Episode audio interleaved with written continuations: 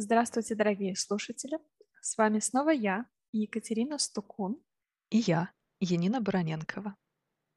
Сегодня наш шестой подкаст, и в каждом эфире мы говорим о вопросах методики, преподавании иностранных языков, психологии. Екатерина, обычно наши выпуски мы начинаем с какого-нибудь необычного факта о себе. У меня к вам вопрос. Вы любите фотографироваться? Я люблю фотографироваться, не так, чтобы прям я бегу на каждую фотосессию там, а, с каким-то ожиданием, что сейчас получится шедевр, но иногда я это делаю для работы, получаю удовольствие. А в сеть И выкладываете все? не все, конечно, конечно, не все. Есть у меня папочки на телефоне, которые можно смотреть э, ограниченному числу людей. Запароленные? Не, без пароля, но правда, только, только для своих. А вы любите фотографироваться? Скорее фотографировать. Последние года полтора у меня есть любимые модели. Это белочки. Поэтому если кто-то любит животных, так же, как и я, добро пожаловать. Этот альбом ВКонтакте у меня открыт для всех, не запаролен, бесплатен абсолютно, для всеобщего обозрения и удовольствия.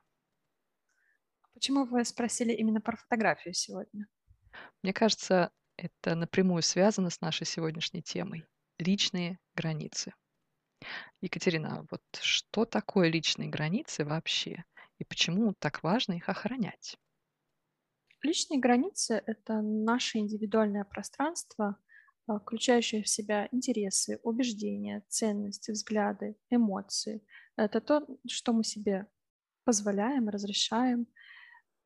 Это, по сути, наш, наш дом, да, вот, ну, М, как, как как дом наше тело. И вот э, эти границы, которые невозможно потрогать, но они у нас все равно есть. А если их невозможно потрогать, как понять, что кто-то их нарушает? Чувство дискомфорта или, знаете, когда включается этот диалог э, внутренний, ты начинаешь разговаривать с тем человеком, который тебе доставил а, неудобство или боль, или печаль, и ты думаешь, надо было вот так сказать. Это как раз э, ощущение, что что-то было не то, кто-то кто-то по- подвинул ваши границы. М, То есть если чувства дискомфорта или раздражения нет, а, и, допустим, я соглашаюсь на какую-то бесплатную работу, на которую другой человек не согласился, потому что это вне его границ, там, ниже его достоинства, да, то мне, в принципе, волноваться не о чем. Да, у нас как-то был такой вопрос в сообществе про домашние задания. А, Кто-то говорил, что а, я готов, э, но только за деньги, да, а кто-то говорил, что а я с удовольствием помогу студенту, я только рад, если он еще просит домашнее задание, я ему еще набросаю этих материалов, лишь бы делал. Так вот, когда ты это делаешь с удовольствием, тебя ничего не напрягает, здесь все нормально.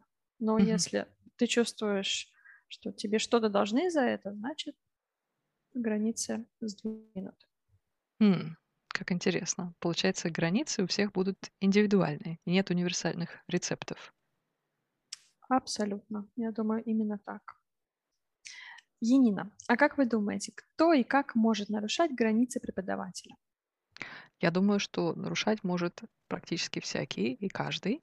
Это могут быть и ученики, и их родители, например, если это дети, и коллеги, и начальство, кто угодно. Давайте возьмем несколько примеров нарушения границ. Начнем с личного пространства. Есть такие милые люди, которые во время разговора подходят к вам очень близко, прямо вплотную. Еще могут начать трогать вас.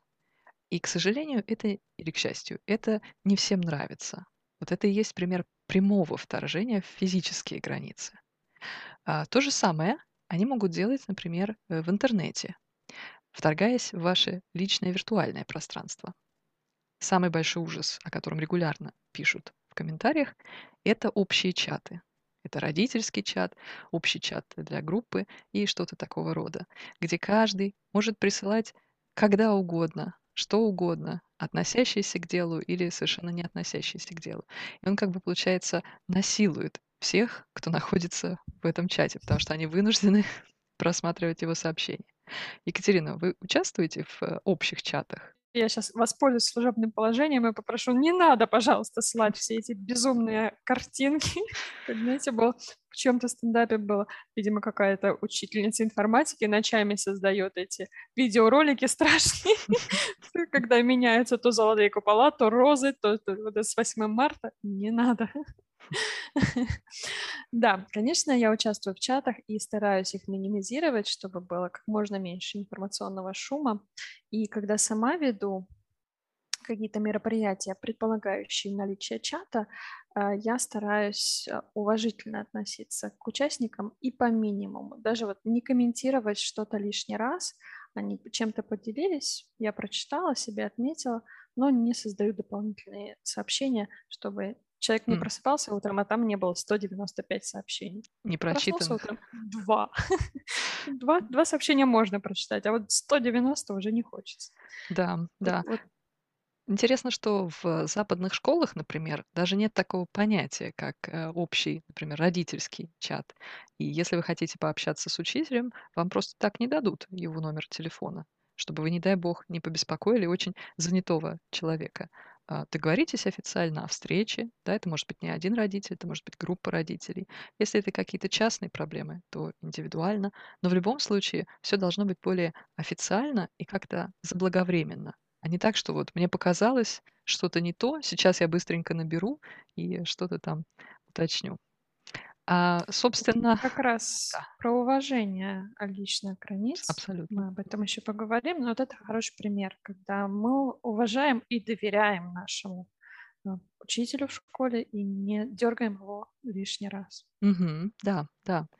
А следующее злоупотребление вытекает из предыдущего. Это нарушение границ, связанное с тем, что вас, например, просят эм, помочь с переводом, проверить домашнее задание, да, как вы говорили, в свободное от работы время и, конечно же, бесплатно.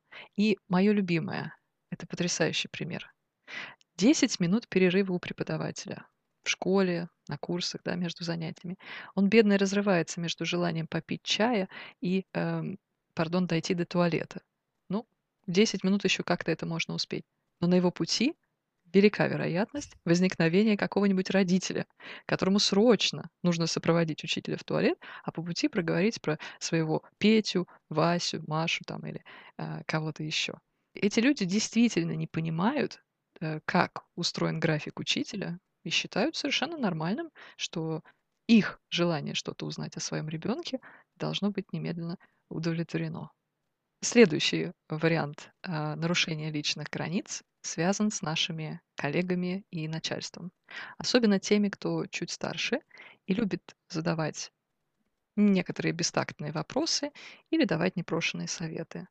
Приведу несколько моих любимых э, примеров. А, вы не замужем? А, когда же? А вы замужем? Но почему у вас нет детей? У вас нет детей уже такое долгое время? У вас есть какие-то болезни? Причем последний пример это абсолютно серьезная фраза, которую услышал мой коллега-мужчина, да, а, то есть люди даже не постеснялись э, это спросить напрямую. А у вас и у вашей жены так давно нет детей? У вас какие-то проблемы? Это нервный смех. Вы сталкивались с чем-нибудь таким, Екатерина? Ну, так или иначе, я с годами тоже научилась э, выстраивать свои границы, и что-то уже даже не замечаю, мой мозг игнорирует. Ну, конечно, такое бывало. И по молодости я могу сказать, что и я грешила, я тоже на уроке знакомств могла задать такой вопрос, а, только годы спустя я поняла, что это неправильно, некрасиво, поэтому я сейчас, возможно, молодых коллег э, предупрежу, не спрашивайте это, не надо. Э, максимум вопросов, то, что у нас дается в учебнике, вот дополнительных не надо. Угу. Еще перед э, началом записи подкаста вы рассказали мне очень интересную историю о методических вторжениях э, более опытных преподавателей в границы своих молодых коллег. Да, я над этим вопросом задумалась не так давно. Я помню себя, когда ко мне приходили методисты на занятия, и после мы садились и разбирали, они давали советы, они говорили, что удалось, что не удалось. Но если подумать, это мнение конкретно одного вот этого человека перед тобой сидящего, с его опытом, с его картиной мира. А у меня было свое видение. Я увидела это занятие так, я провела его так, и я достигла своих целей вот таким образом. И получается, что когда к тебе приходят на э, занятия, к тебе на работу, это тоже некое вторжение. И здесь уже задача методиста быть а, опытным а, не только в методической части, но и психологической. Mm. И уметь давать а, советы так, чтобы это было ненавязчиво и, может быть, что-то в стиле а, «я увидел ва- ваш урок, он был хорош, вот еще есть такие варианты, вы можете рассмотреть, может быть, что-то возьмете в свою копилку. Мне кажется, это звучит уже не так навязчиво и не так э, односторонне, ну, мнение одного человека. Угу. Да, не так директивно, может быть. Угу. А как да. научиться выстраивать личные границы в отношениях э, с учениками, родителями, коллегами и начальством? Здесь, как всегда, мы возвращаемся к нашей любимой самооценке, потому что когда у нас э, она твердая, когда мы уверены в себе, это значит, что мы и в своих ценностях уверены и знаем, что мы делаем. То, что мы делаем, это, это правильно в данной ситуации на сегодняшний день. А когда она такая шаткая, валкая, то, конечно, любое замечание может привести может даже кого-то до слез довести. И такое случалось, и было. Поэтому прокачиваем самооценку, работаем над этим. А, я лично э, такую, знаете, на себя взяла. Если не миссию взяла, то хотя бы даю направление, помогаю в этом, когда организовываю различные мероприятия, марафоны. Вот у нас один сейчас закончился. Думаем уже с психологом над частью второй, а, поэтому если мы его сделаем, то я вас приглашаю. Мгм. То есть первый шаг на этом пути- это определить и осознать свои личные границы. Хочется еще напомнить, что, наверное, было бы хорошо сделать и второй шаг на этом долгом пути, вспомнить, что у других людей тоже есть личные границы. И если вы хотите, чтобы уважали ваши, придется уважать и их. То есть для вас ваши желания, ваши интересы, ваши потребности, конечно, важнее, а для других людей то же самое — это их интересы, их желания, их потребности. Ну и надо как-то вежливо учиться договариваться друг с другом. То есть это улица с двусторонним движением. Да, учимся договариваться и тоже качаем эту мышцу в себе. А, я приведу коротенький пример. У меня есть подруга, она сейчас переехала в другую страну, начала жить с мужчиной. Он достаточно взрослый, она достаточно взрослая, и он в прямом смысле слова оберегает свои физические границы, свой дом. То есть она приехала в его дом, и она говорит, мне кажется, я должна здесь летать, ничего не касаться, потому что он прямо говорит, так, это все, ты всем можешь пользоваться, но сюда ничего не клади, это ничего не делай. Э, буквально до цвета кроссовок даже, mm. да, а, пошли кроссовки выбирать, а, мне нравятся эти, она говорит, а мне нравятся эти, но ты в эти ходить не будешь, это уже какое-то вот прям мощное нарушение и нежелание быть гибкими.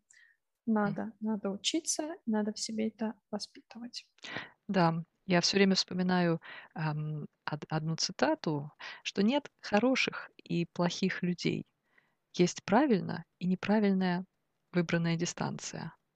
Мне кажется, это как раз то, что характеризует нашу сегодняшнюю тему личные границы. Да? Выбрать дистанцию, выстроить и сделать максимально комфортным для обеих сторон взаимодействие. Ам, Екатерина, следующая тема, я ждала ее с нетерпением, касается соцсетей.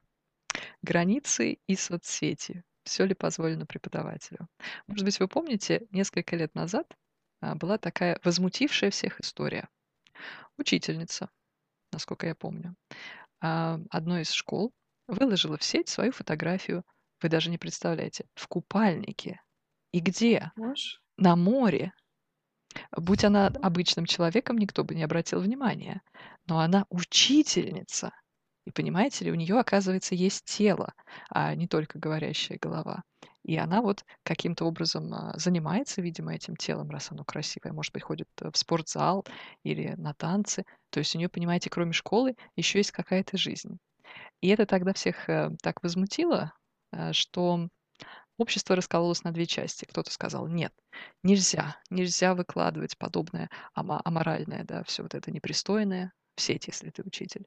А кто-то стал готовить ответные мемы, где учителя надевали свитера, лыжные костюмы, Мгм. сверху купальник, да, и фотографировали, что вот в таком виде учителю на пляж, на море можно.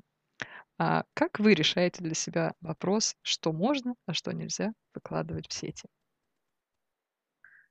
Ну, смотрите, когда ко мне приходят на консультацию, э, это именно по работе в соцсетях, а, привлечение клиентов, я смотрю страницы пришедших и даю совет, если там есть, там, не знаю, фотографии танцев на пилоне, совет даю э, убрать. Не для того, что, не потому что кто-то делает что-то не- некрасивое или это как-то вульгарно или еще что-то, а потому что клиент может, у него, он заходит на страницу, у него несколько секунд, чтобы оценить, да, нет, и он может из-за этого отказаться. Мы работаем в частном секторе, да, а, нам любой клиент важен. А Для себя решила так. а, Я не выкладываю такие фотографии, потому что ну, у меня нет такой потребности. В 23 или 24 появился ВКонтакте. Я успела получить свои лайки, показать все фотографии в неглиже, Удачное совпадение по времени. Да, я, я все успела, мне, мне уже не нужно. Кто-то это нужно так реализоваться. а, ну, Это дело каждого. Вот правда, дело каждого. Я никого не осужу, никому не скажу ой-ой-ой. Но вот совет такой могу дать, если спросят. Э, Вот такой у меня еще будет вопрос, Енина. А Как не нарушать личные границы ученика? Хороший вопрос. Мне кажется, частично мы начали на него отвечать в третьем эпизоде подкаста а, «Отказаться от ученика», когда говорили о разных э, проблемных вариантах, о каких-то столкновениях личности, которые могут возникать, и дали там такую своего рода рекомендацию. Заранее озвучивать правила, по которым вы будете взаимодействовать. В том числе правила организационные. Можно или нельзя звонить и писать в нерабочее время, а, можно ли и насколько опаздывать, надо ли об этом сообщать и так далее. Потому что опоздание- это тоже одна из форм нарушения границ, это неуважение, да, к человеку. Также, мне кажется, стоит спросить человека, как он бы хотел, чтобы вы к нему обращались. Мне вот регулярно студенты говорят: "Ну, не называйте меня Мария, я Маша". Хотя что я могу сделать, если это, э, одно имя? Но эти вопросы иногда могут очень далеко завести. Я помню, как-то спросила у студентки, э, как бы она предпочла, чтобы ее называли, э, Света или Светлана. Она посмотрела на меня и говорит: "Называйте меня Скарлетт". И я очень растерялась. Ам, И так так и что называли? э, нет, я сказала, что это, не совсем удобно в данной ситуации, поэтому варианты либо Света, либо Светлана. Или как-то называй меня просто мой хозяин. Да, что-то что-то в этом духе. А, Екатерина, нас часто спрашивают в комментариях, а как мы считаем, можно ли дружить с учениками? Я считаю, что на уроке должна быть дружеская атмосфера, а саму дружбу, вот в полном ее понимании, лучше отложить до конца курса. Когда курс закончится, дружите себе на здоровье. Почему? Потому что когда э, студент становится другом, он уже может подвигать границы, сказать, ну, я сегодня опоздаю, или я сегодня не приду, дружище. Или даже а, отменить урок, сказать, ну, мы раньше списывали, но теперь мы же дружим, поэтому просто перенесем оплату на следующий раз. Например, так. Я сейчас фантазирую, но скорее э, я хочу предотвратить подобные ситуации, чем а потом думать, а как же, а как же теперь поступать, когда это уже происходит. Мгм. Ам, Мне кажется, что именно дружбой это не назовешь, здесь я с вами соглашусь, но я вполне допускаю, что если это взрослые люди, если обеим сторонам комфортно, э, почему нет? В конце концов, э, возвращаясь к нашей теме, здоровые границы — это гибкие границы, не раз и навсегда установленные, как стены какого-то, как форта Бояр, например, да? А, то есть на определенном этапе вы способны чуть отдаляться, чуть сближаться э, по взаимному согласию, в зависимости от ситуации, и обеим сторонам при этом комфортно. Почему нет? Ну что, мой друг паспорту, мы вспомнили Форт Бояр. Несите ключ. Э, Несите ключ, будем, будем завершать, наверное, уже наш эфир. И по традиции зададим вопрос. А, Кто и как нарушал или нарушает ваши границы? Ученики, студенты, а, родители, коллеги. Коллеги. Да, или начальство, может быть. И вторая часть этого вопроса, а почему вы на это соглашаетесь? Или, может быть, вы не соглашаетесь, и тогда как вы свои границы защищаете. Пишите нам в комментариях, мы с интересом прочитаем и, конечно же, вам ответим. Спасибо за внимание. Э, мы ждем ваши комментарии и до следующего подкаста номер семь.